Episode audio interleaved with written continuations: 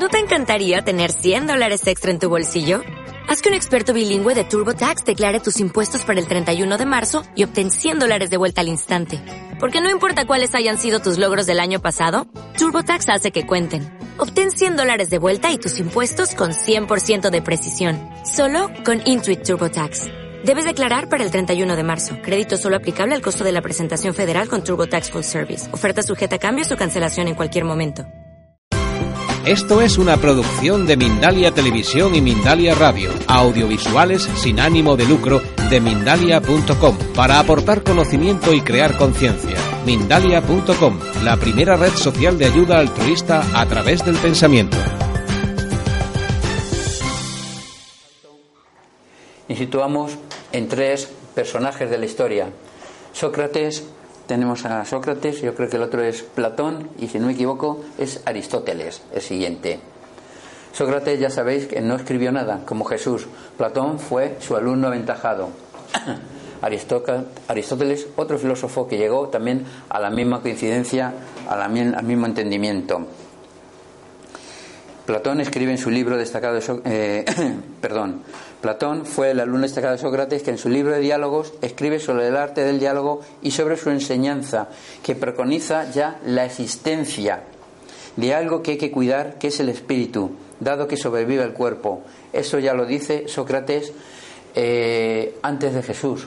400 vivió entre 400 años antes de Jesús, del 470 al 399 antes de Cristo y Aristóteles pensaba de la misma manera.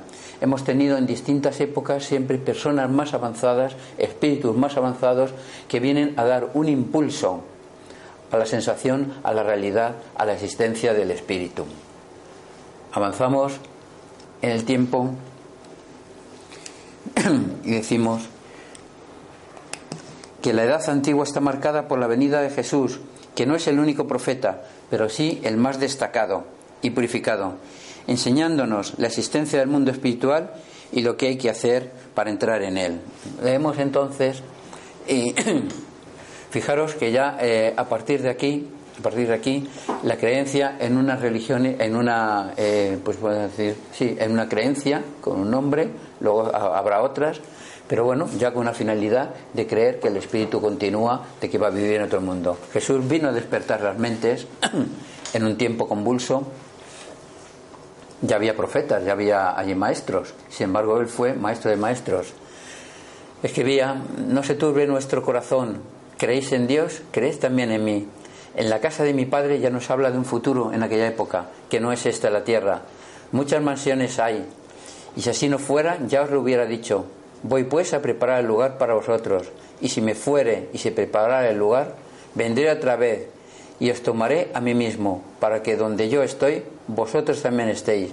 Y si sabéis a dónde voy y si sabéis el camino, Jesús lo dijo, yo soy el camino, la verdad y la vida. Nadie viene para mí, sino por mí, a través del cambio, a través de la creencia, del seguimiento de sus, ni decir parábolas, sino de su, de su palabra, a través de aquello que nos dejó.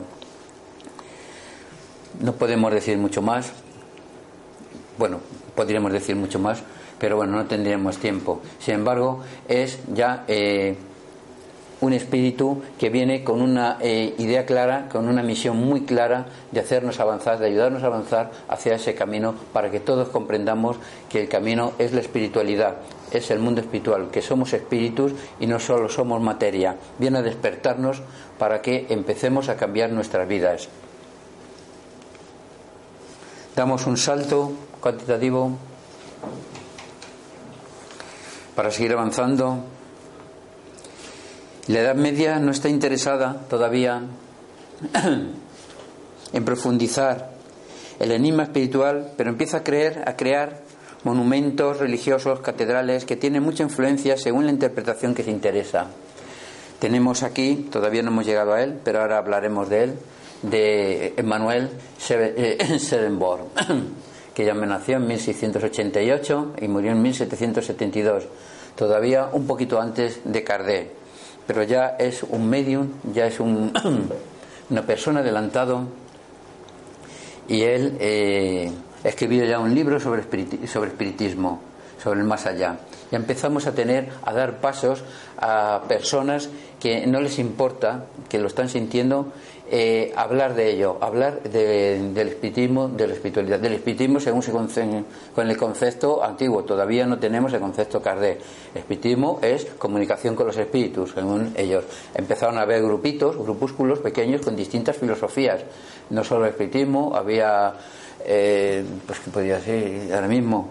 Eso, mm, a ver si no sé, no lo tengo por aquí, pero bueno, distintos eh, grupos que bueno eh, estaba a veces eh, pues chocaban con las ideas de Sevendor sobre el cielo y sus maravillas sobre el infierno Sevendor pone en manifiesto en este libro que el cielo y el infierno eh, son estados de primer lugar del alma para continuación volver a lugares después de la muerte del cuerpo físico. El individuo pasa por un tiempo intermedio en el mundo de los espíritus de ahí elegirá libremente el cielo o el infierno. El cielo no es una recompensa y el infierno no es un castigo. Descripción de una experiencia de paso, ángeles y demonios. Bueno, ¿qué es lo que nos está explicando ya algo? O todavía no es muy, muy claro, todavía no es muy claro, no tiene las ideas muy claras, pero él ya nos está explicando que existe un lugar y que depende de nosotros, que depende de nosotros el escoger un camino u otro, volver a vivir el materialismo o encontrar el camino del cambio. Ya en estas épocas, en estas fechas, ya eh, Sevendor nos habla de ello. También tenemos, eh, en esas épocas todavía estamos conviviendo con brujas, con la Edad Media, un poquito antes de la Edad Media. Cada vez van saliendo a la luz interpretaciones de brujas, magos, se van popularizando y que no era otra cosa que espíritus eh, encarnados con cierta mediunidad.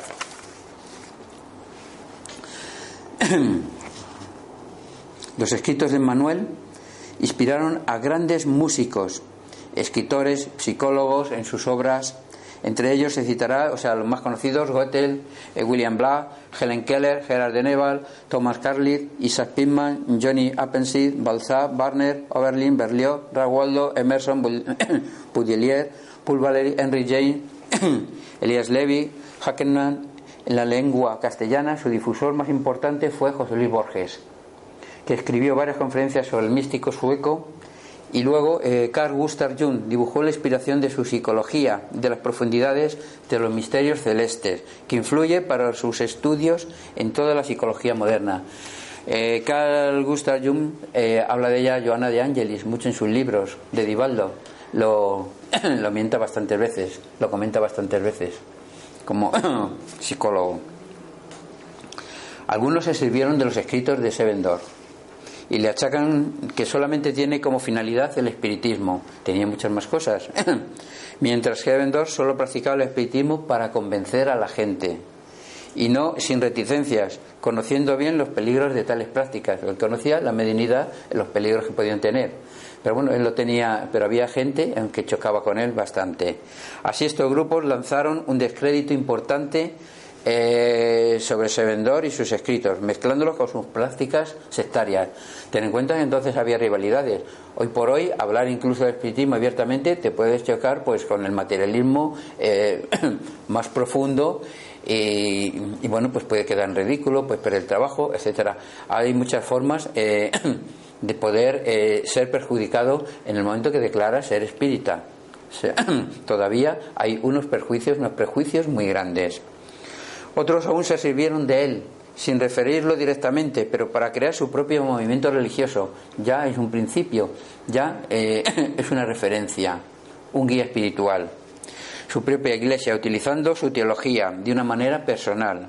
Entre ellos podremos citar el cientifismo, la teosofía y antroposofía, etc.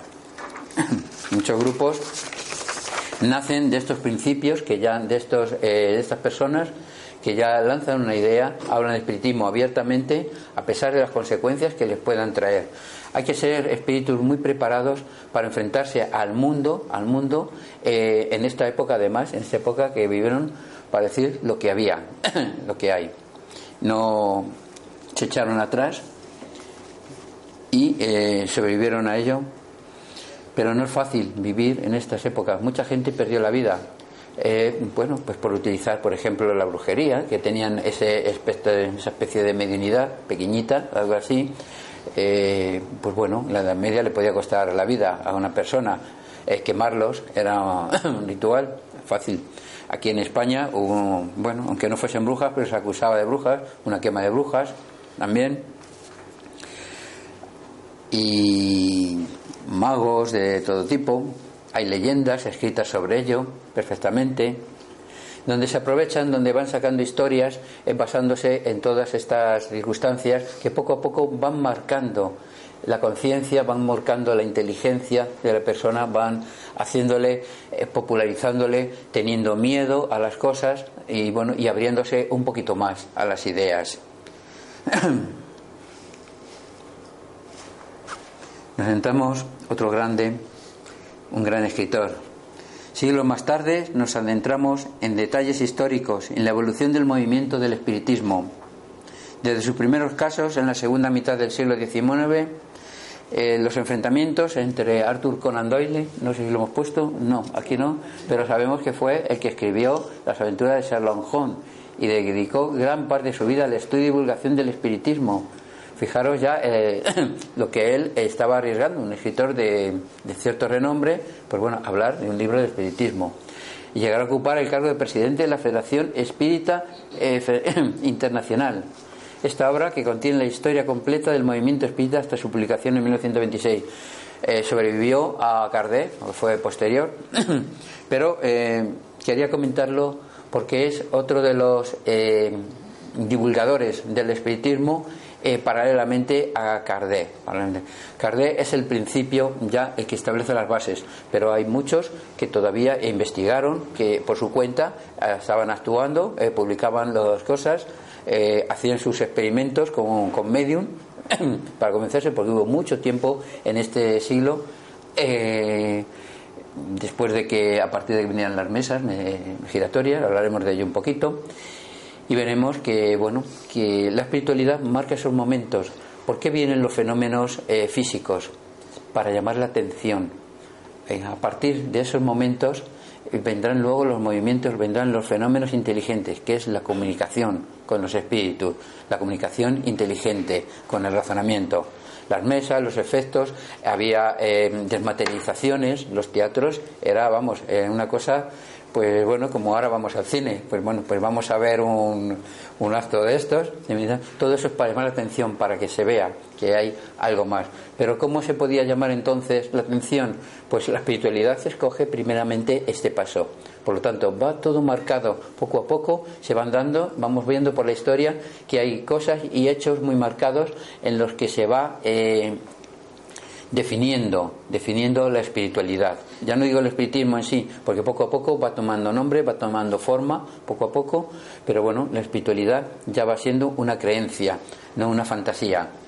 Y estos hombres, estos espíritus, eh, que vienen con unas ideas mucho más claras, más avanzados, pues son eh, la cabeza de punta que van lanzando, van lanzando el espiritismo por delante a pesar del riesgo de su de su bueno, de su presencia que tienen y de su prestigio, etcétera.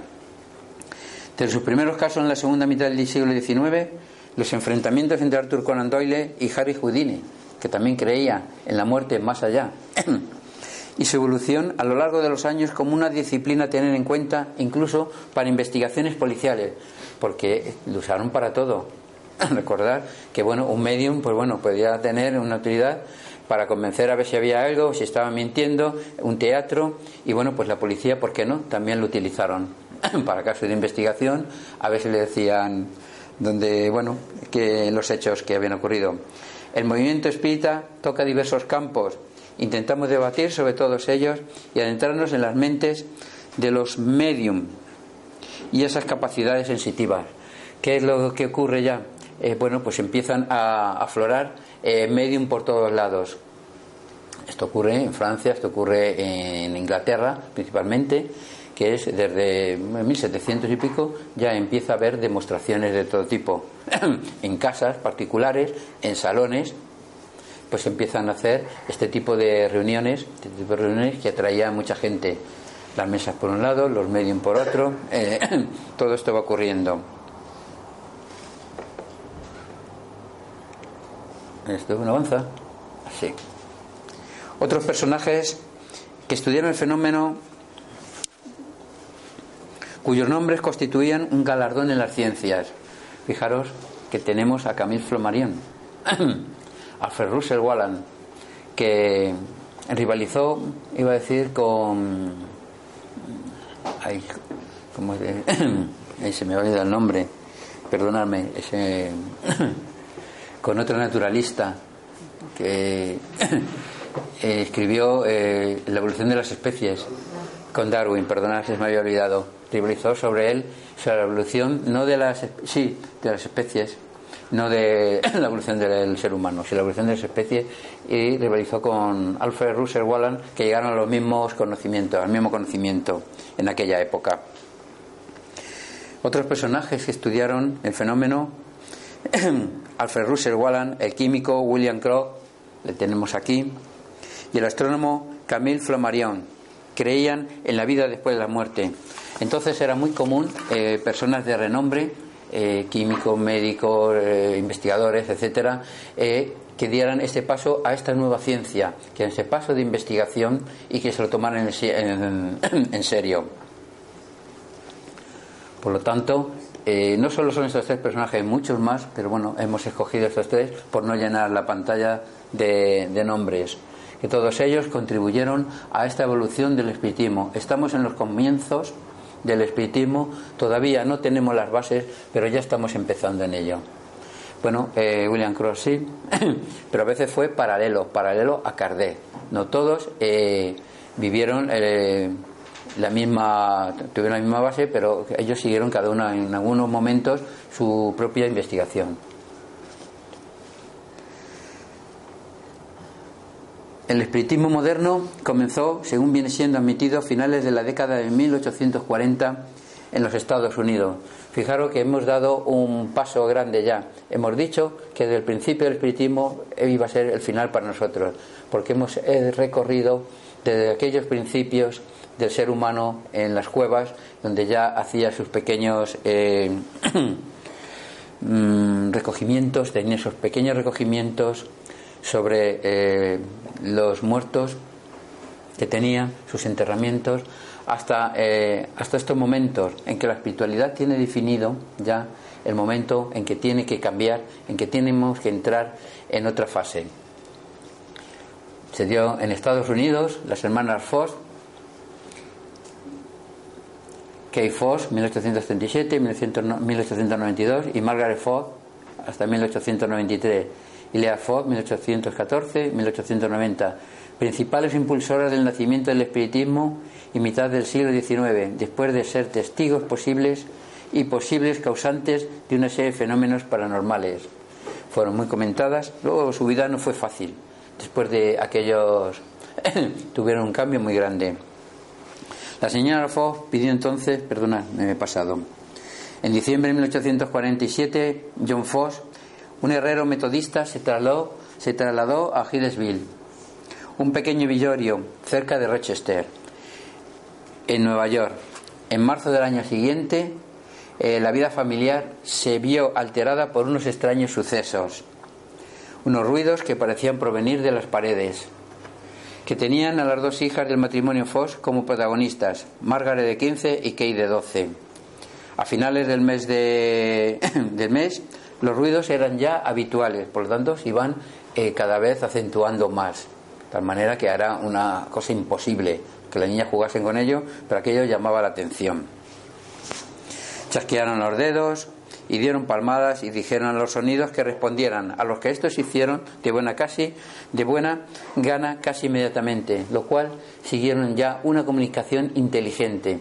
Ya no estamos hablando solo de de mesas que se mueven, etcétera, sino estamos hablando de una comunicación directa entre una persona y otra. Estamos entrando en los fenómenos inteligentes, el principio del espiritismo, que todavía no tiene su base aún, pero es donde empiezan ya a profundizar mucho más todavía. La señora Foss entonces eh, pidió que entonces sonaran diez golpes y cuando su solicitud fue concedida, requirió que los golpes señalaran la edad de sus hijas, lo que también fue contestado. y nada sucedió.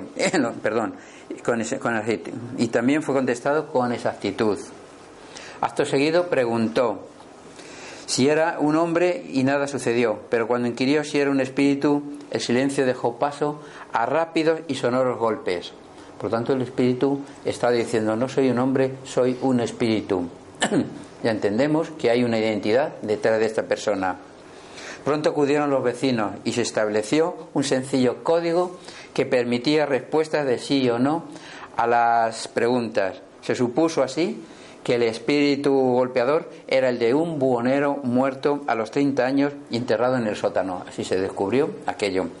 Bueno, y ese fue el principio, el principio en que saltó, eh, saltó esos hechos de Estados Unidos, saltó a Inglaterra, Francia. En primer lugar, se vio que no solo había un espíritu con, con los Foss, el único que se manifestó fue el de Ryan, sino varios, y además quedó abierta la posibilidad de comunicarse con familiares y seres queridos muertos. Esto ya es importante, porque ya estamos entrando en un, eh, en un momento de la comunicación en que esas personas queridas que mueren no mueren para siempre, las recordamos, van a algún sitio, sino es la posibilidad de hablar con ellas, algo mucho más cercano Fijaros el golpe tan importante que defecto que hay ya. Ya no es el cielo, ya no es el lugar a, donde vayan y no sabemos dónde, ya sabemos que podemos hablar con ellos. Lo que inflamó enormemente la imaginación y la curiosidad de la gente, naturalmente, y constituyó un factor esencial para, eh, ¿por dónde vamos? para la fulgurante extensión del espiritismo. En segundo lugar, las manifestaciones físicas aleatorias se convirtieron con el uso de la telegrafía espiritual en mensajes inteligibles. Y en tercer lugar, las mesas se convirtieron en el principal focus de la comunicación espiritual, ya que a partir de entonces los golpes que habían surgido previamente en paredes, suelos, mobiliario diversos, pasaron a localizarse preferentemente en las mesas de la sala de estar o del comedor de las casas porque ya todo el mundo hacía pues este tipo de reuniones, salones, hemos cogido algunas fotos antiguas, los hermanos Foss, las hermanas Foss ahí abajo también estuvieron en las mesas, porque eran invitadas. y todos estos hechos fueron los que marcaron el principio del espiritismo moderno.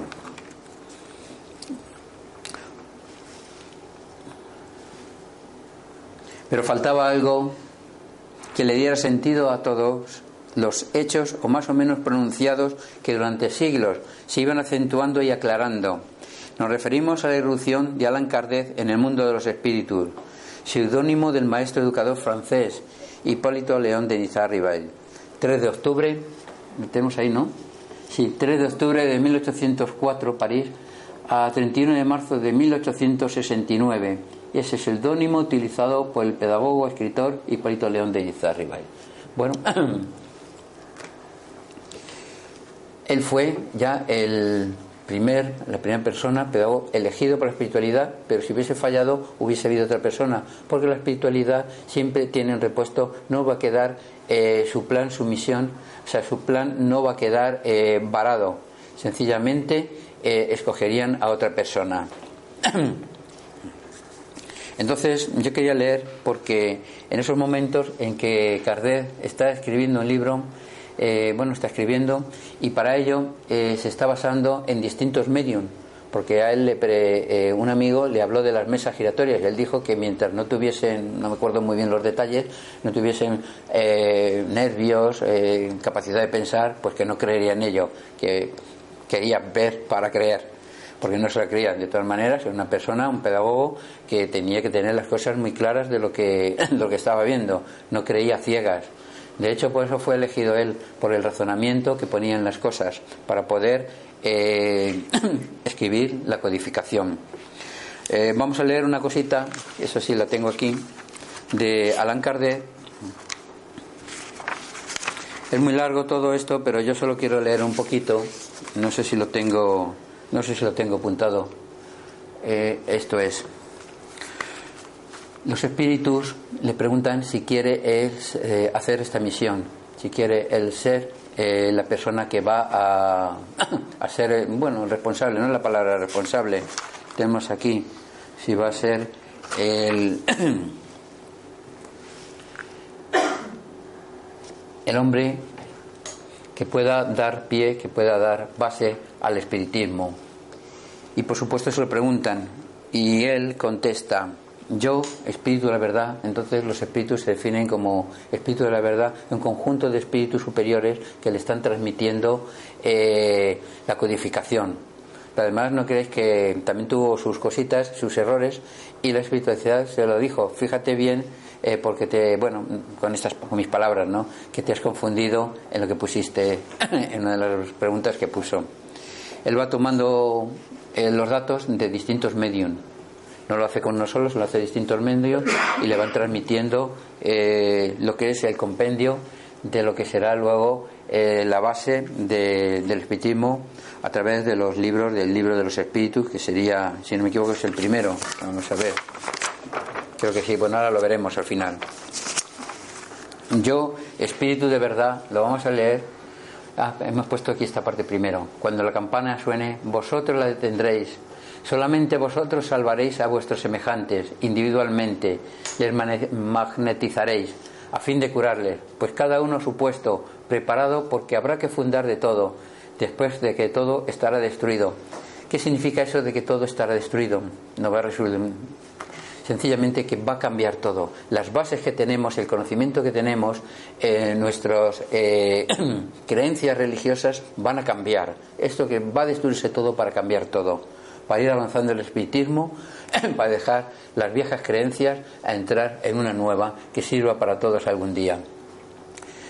Cuando todo, dicen, después de que todo estará destruido, al menos por un instante, no habrá más religión, porque se fundará una más verdadera, grande y digna del Creador. Los primeros fundamentos ya están echados, ya, están ya echados. Tú, Ribael, tu misión es esa, la cestita libre se volvió hacia mí como lo hubiera hecho en una persona que me designara con el dedo. Cuando dice esto no está solo, él está en un grupo con el que está trabajando, de personas. Entonces hay otras personas también. Tú, M, que es otra persona que luego se dedicó a la política de, francesa, eh, que la espada no cese de blandirse, dice, contra todo lo que existe. Tú eras el primero, luego te seguirá Ribail. Este es el obrero que reconstruirá todo lo que tú has, eh, hayas demolido. M no, no lo hizo, no lo hizo, y fue Ribail. ¿Por qué? Bueno, pues porque eh, estaba más, era más joven y estaba más dedicado un poco a la, al mundo de la política. Entonces, eh, en otro momento más adelante, después, yo he cogido un trozo porque quiero leerlo, por fijaros el convencimiento de este hombre, de Alain Kardec. Yo, espíritu de verdad, os agradezco los muy sabios consejos que acabáis de darme. Acepto sin restricción y sin ideas eh, preconcebidas. Señor, él acepta su misión, la misión que le han dado los espíritus. Podía haberlo negado, porque había dicho que era muy fuerte, y él lo acepta. Y siguió para adelante. Ahí estamos entrando ya en la base del espiritismo, en las primeras piedras. Señor, si os habéis dignado fijar los ojos sobre mí para el cumplimiento de vuestros designios, que vuestra voluntad se cumpla. Mi vida está en vuestras manos. Disponed de vuestro servidor. En presencia de una tarea tan colosal, reconozco mi debilidad. Mi buen deseo no faltar, pero puedo ser que mis fuerzas me traicionen Suplid mi insuficiencia. Dadme las fuerzas físicas y morales que me sean necesarias. Sostenedme en momentos difíciles y con vuestra ayuda y la de vuestros celestes mensajeros me esforzaré por responder a vuestros designios. Aquí él acepta, es muy bonito. Yo eh, aconsejo que leáis el libro eh, Obras Póstumas, que ahí es donde él habla esto. Él no llegó a publicarlo porque murió antes, pero eh, explica todo esto, explica esa comunicación y a mí la primera vez que lo leí me impresionó mucho, me impactó mucho, porque era impresionante eh, la fuerza que tenía este hombre, Alan Kardec, que fue el que nos dio los primeros, las bases para el espiritismo.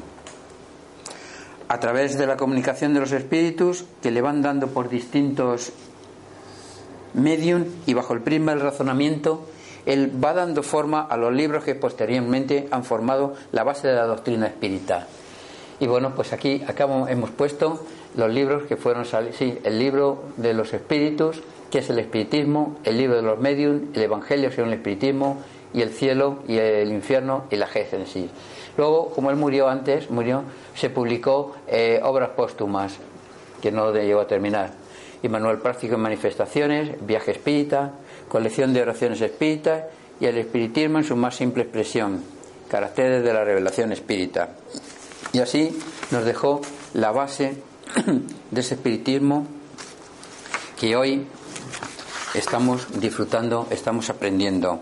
Este es el principio y ahí ya tenemos las bases para un futuro.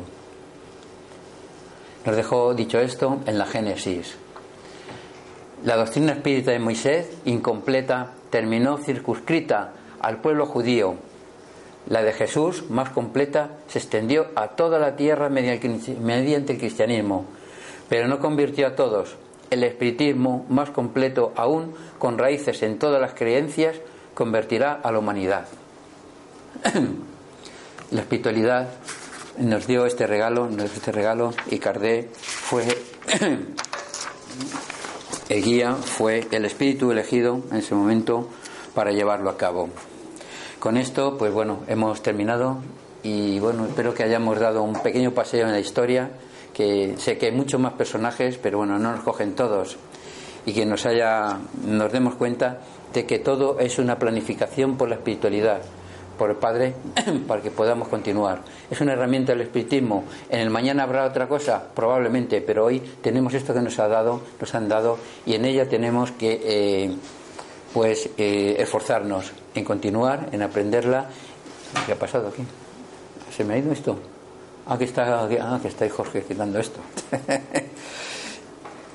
y que poco a poco, pues bueno, podamos tener eh, en nuestro interior la solidez de, y la firmeza para poderla llevar a cabo.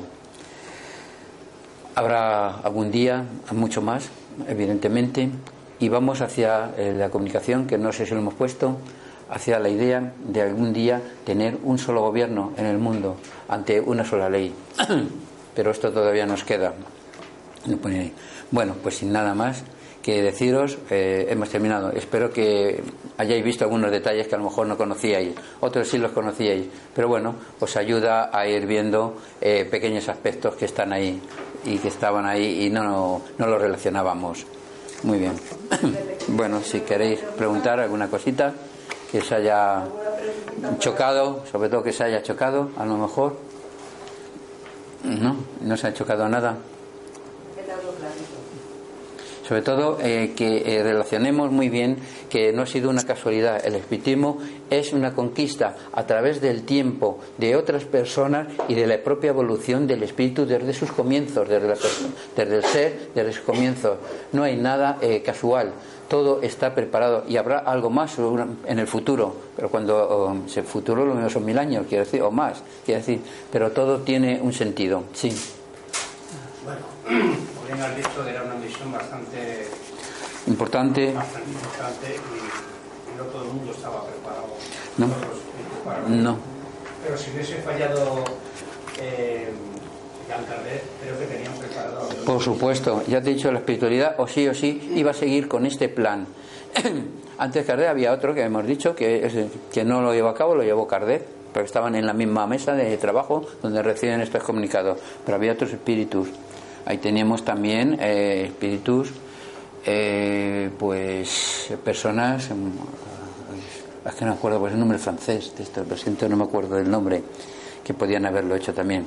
Camille Flammarion era una gran persona que podía eh, haberlo, pero no era el elegido para esto después. No fue elegido por circunstancias, quizá. Eh, Alan Kardec era, eh, tenía la formación académica suficiente como para tener la base, como para no dejarse llevar por impresionar por, el, por el ilusionismo, por el fanatismo, eh, quizá por, ese exceso de, de, de, cosas, de información, sino sencillamente él fue valorándolo todo. Se necesitaba una persona muy especial para eso y él estaba ahí. Seguramente hubiese habido otro, porque la espiritualidad no se iba a quedar ahí, pero yo, ahora mismo no lo sé. Se lo leí una vez. También hizo una gran labor, eh, como sabemos todos, que él comparó muchísimo confirmar eh, por unos medios y por otros las, comunicaciones que recibía. Hombre, claro, es que se basó en eso. Pero eh, sobre todo ese Medium, que ya, tenía que ya había eh, una colección de Medium, que ya estaban trabajando por mesas, pues mira, eh, fueron muy útiles eh, para este trabajo, este trabajo. Pero él no todo se lo creyó, no todo lo escribió. Él rechazó muchas cosas. De hecho, le ponían algunas peguillas para ver si, para ver si lo valoraba bien. en una de ellas, ya os comento, si leéis este libro, que es bastante interesante, lo comenta. Dice, míralo bien, repasa lo que he puesto ayer, en el día de ayer, en la noche de ayer, porque te has confundido. Y efectivamente, los espíritus le hicieron ver que se había confundido. No, en la. no, en obras póstumas.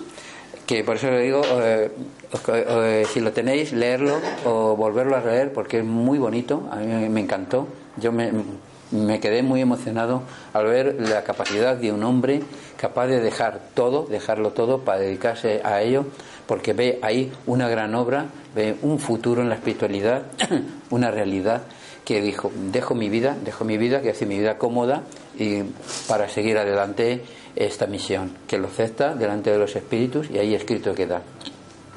Pues nada más, si no hay más, esto que tengo aquí en la mano, si no hay nada más, no hay ninguna pregunta, alguna curiosidad. Hmm. Bueno, gracias a vosotros por escuchar.